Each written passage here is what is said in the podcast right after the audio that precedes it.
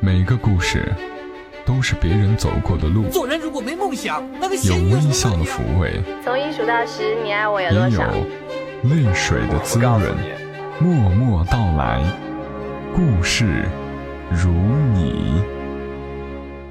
Somewhere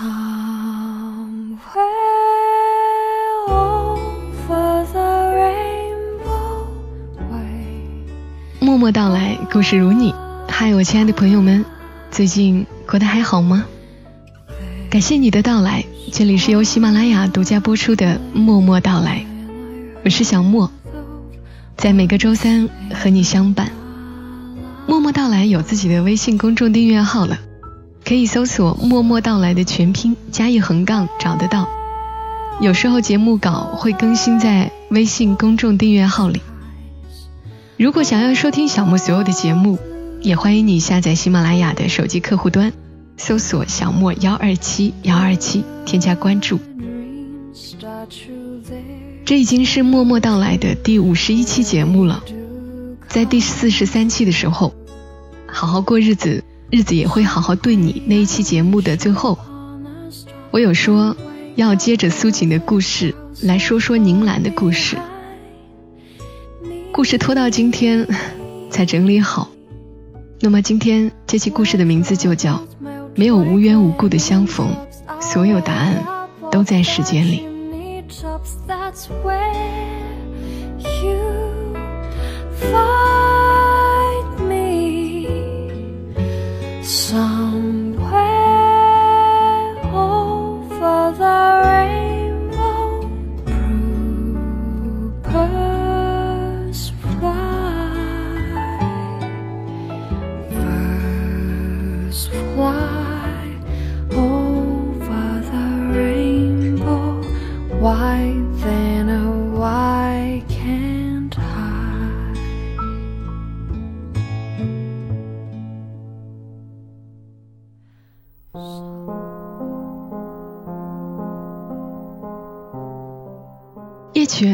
是在半个月前知道宁兰又结婚了的消息，另一半还是陈老师，让人真是不得不感叹命运的安排，缘分的奇妙。宁兰是叶泉大学时学生处的老师，漂亮又特别会打扮。那一年的宁兰刚结婚不久，另一半正是教经济学的陈老师。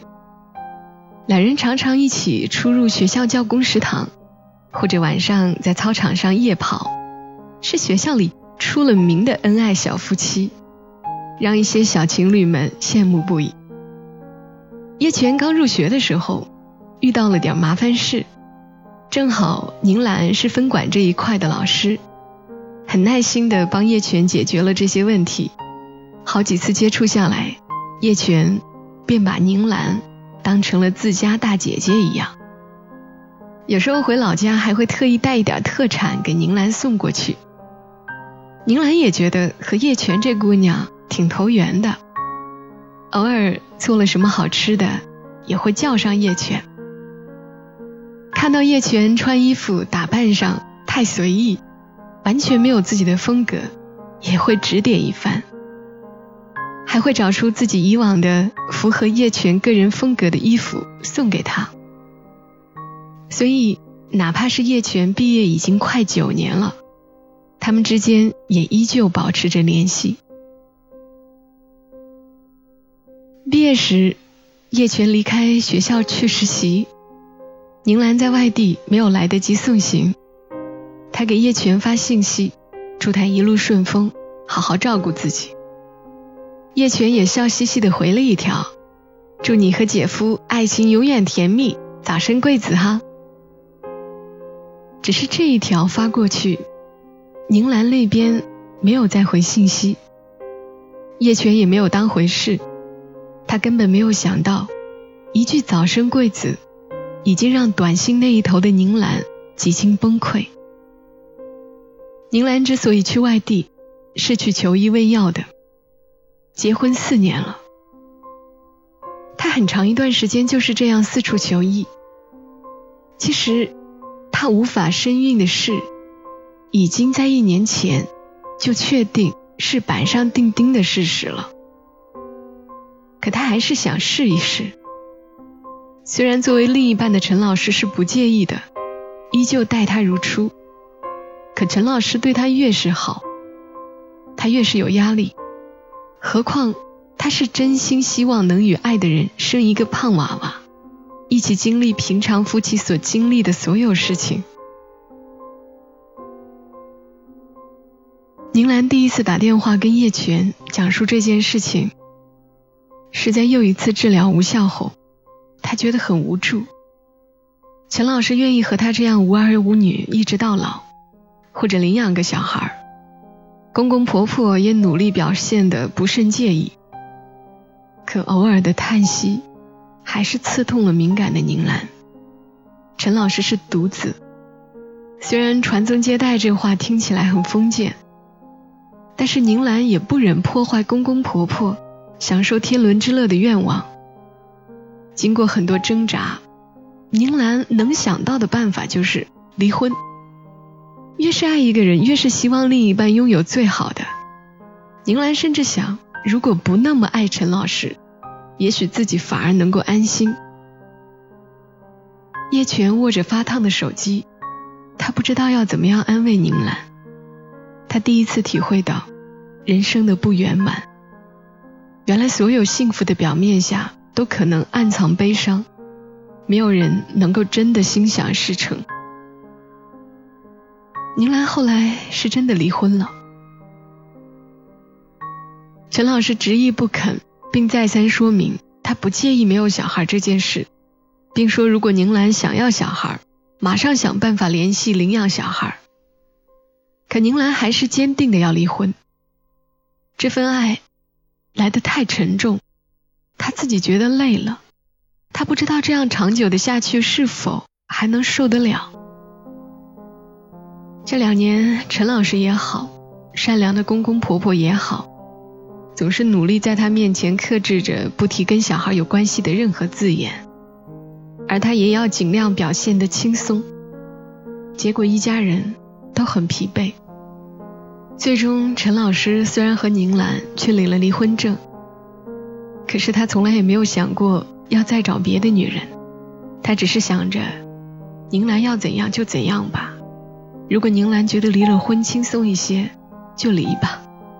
反正他依旧对她好，依旧等着她。这样的日子竟然过了两年多，直到宁兰。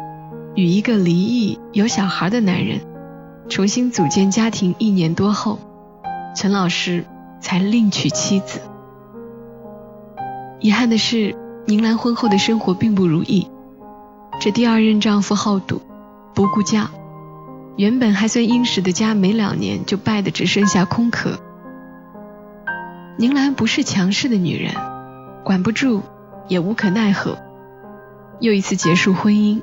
什么也没要，住回了学校宿舍。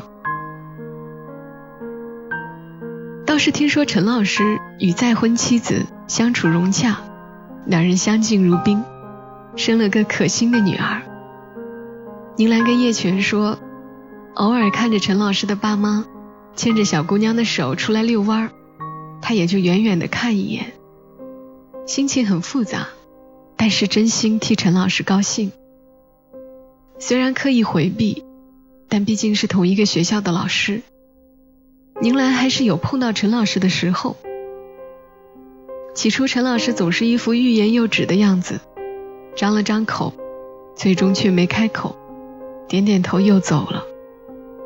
还是后来，宁兰拉住陈老师说：“你不用担心我，我现在一个人非常好，有合适的对象，我还是会再试试的。”之后两人再碰到，也终于可以轻松的点头微笑了。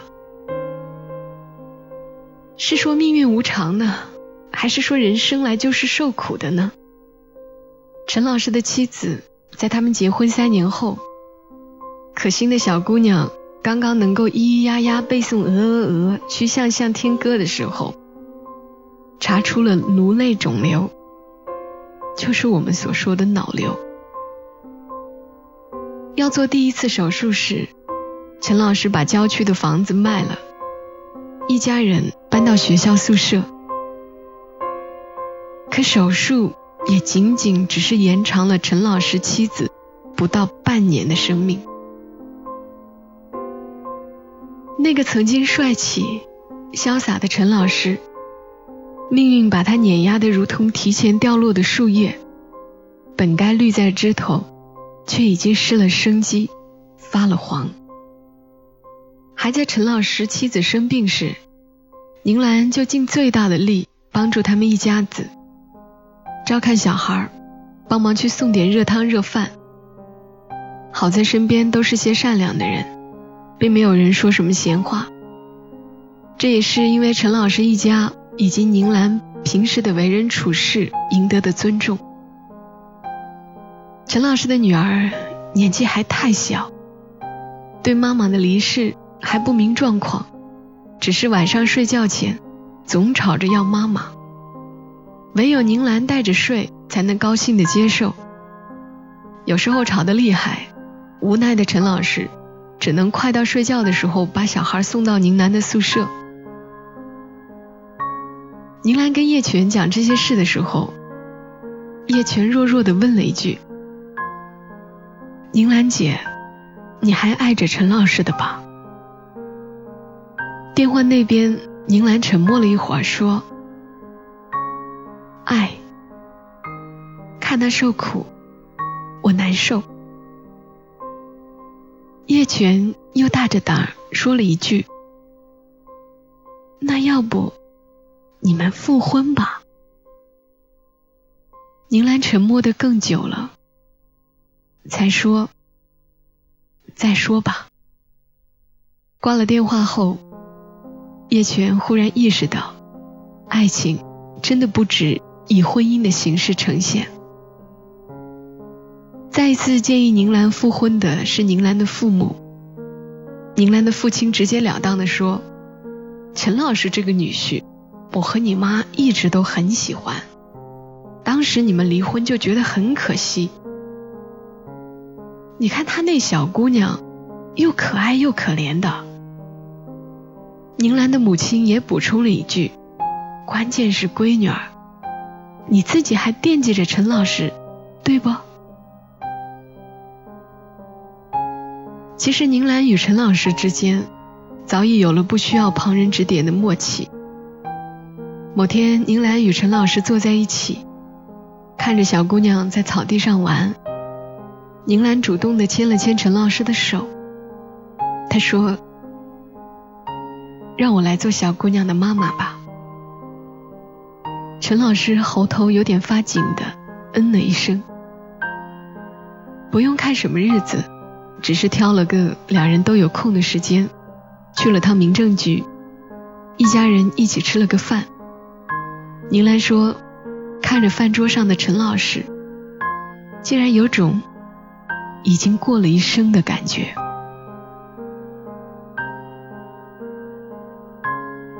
在和你们分享这个故事之前。我已经把这个故事说给了帅毛毛听，他说听起来好假呀。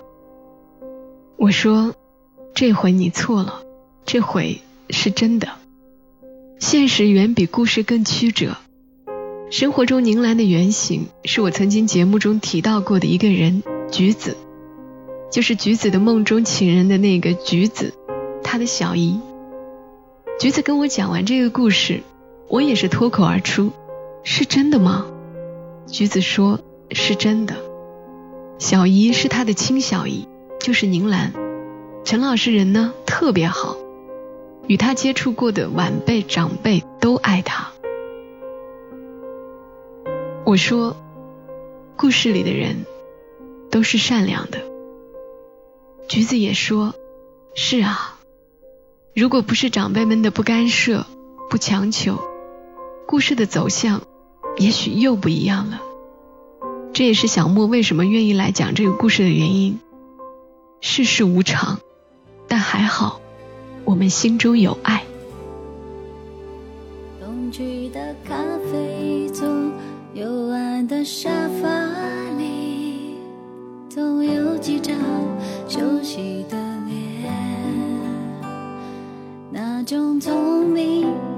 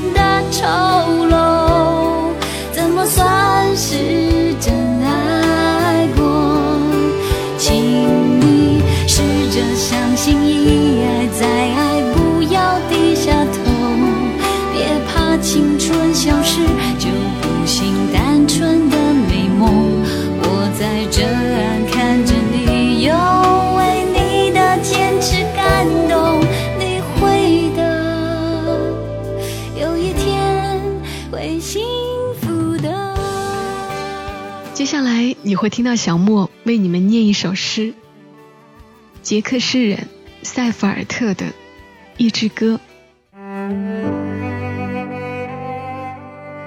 一支歌，诗人塞弗尔特。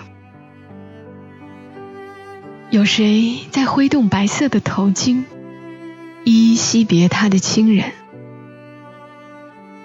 每天都有事物在终结。极其美好的事物在终结。信鸽在高空拍打双翼，飞呀飞呀，返回故里。我们带着希望，也带着绝望，从此永远回到家乡。请你擦干湿润的眼睛，朗朗一笑，别再伤心。每天都有事物在开始，极其美好的事物在开始。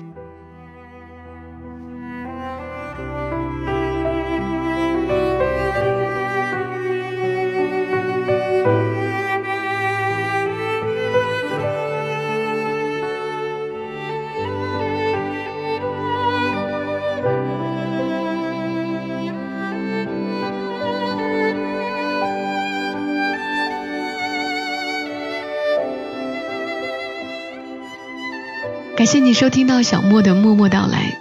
节目中涉及到的音乐以及小莫的微博、微信等信息，请点击节目下的详情。每天都有事物在开始，极其美好的事物在开始。希望默默到来能够陪伴你更多时间，和你分享更多美好的故事。今天节目就陪伴你到这儿，我们下期声音再会。小莫在长沙。跟你说晚安。